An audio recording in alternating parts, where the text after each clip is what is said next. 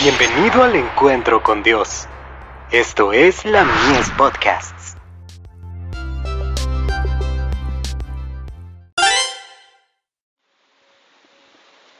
La fe por la cual vivo.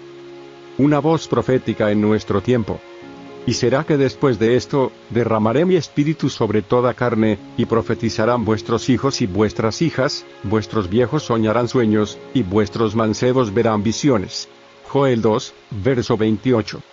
En su palabra, Dios ha dado a los hombres el conocimiento necesario para la salvación. Las santas escrituras deben ser aceptadas como dotadas de autoridad absoluta y como revelación infalible de su voluntad. Constituyen la regla del carácter, nos revelan doctrinas, y son la piedra de toque de la experiencia religiosa. La circunstancia de haber revelado Dios su voluntad a los hombres por su palabra, no ha dejado por eso sin valor para ellos la continua presencia y dirección del Espíritu Santo. Durante las épocas en que las escrituras tanto del Antiguo como del Nuevo Testamento eran entregadas a la circulación, el Espíritu Santo no dejó de comunicar luz a individualidades aisladas, amén de las revelaciones que debían ser incorporadas en el sagrado canon.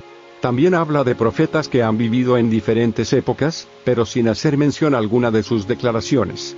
Del mismo modo, cerrado ya el canon de las Escrituras, el Espíritu Santo debía llevar adelante su obra de esclarecimiento, de amonestación y consuelo en bien de los hijos de los hombres. Seguridad y paz en el conflicto de los siglos. Página 11.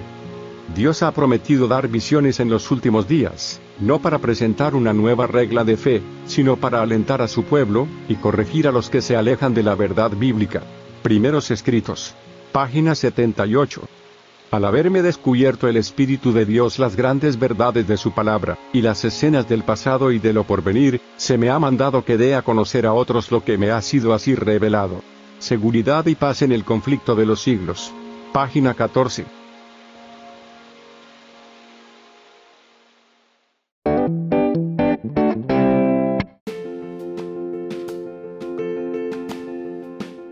Visítanos en www.ministeriolamies.org para más contenido.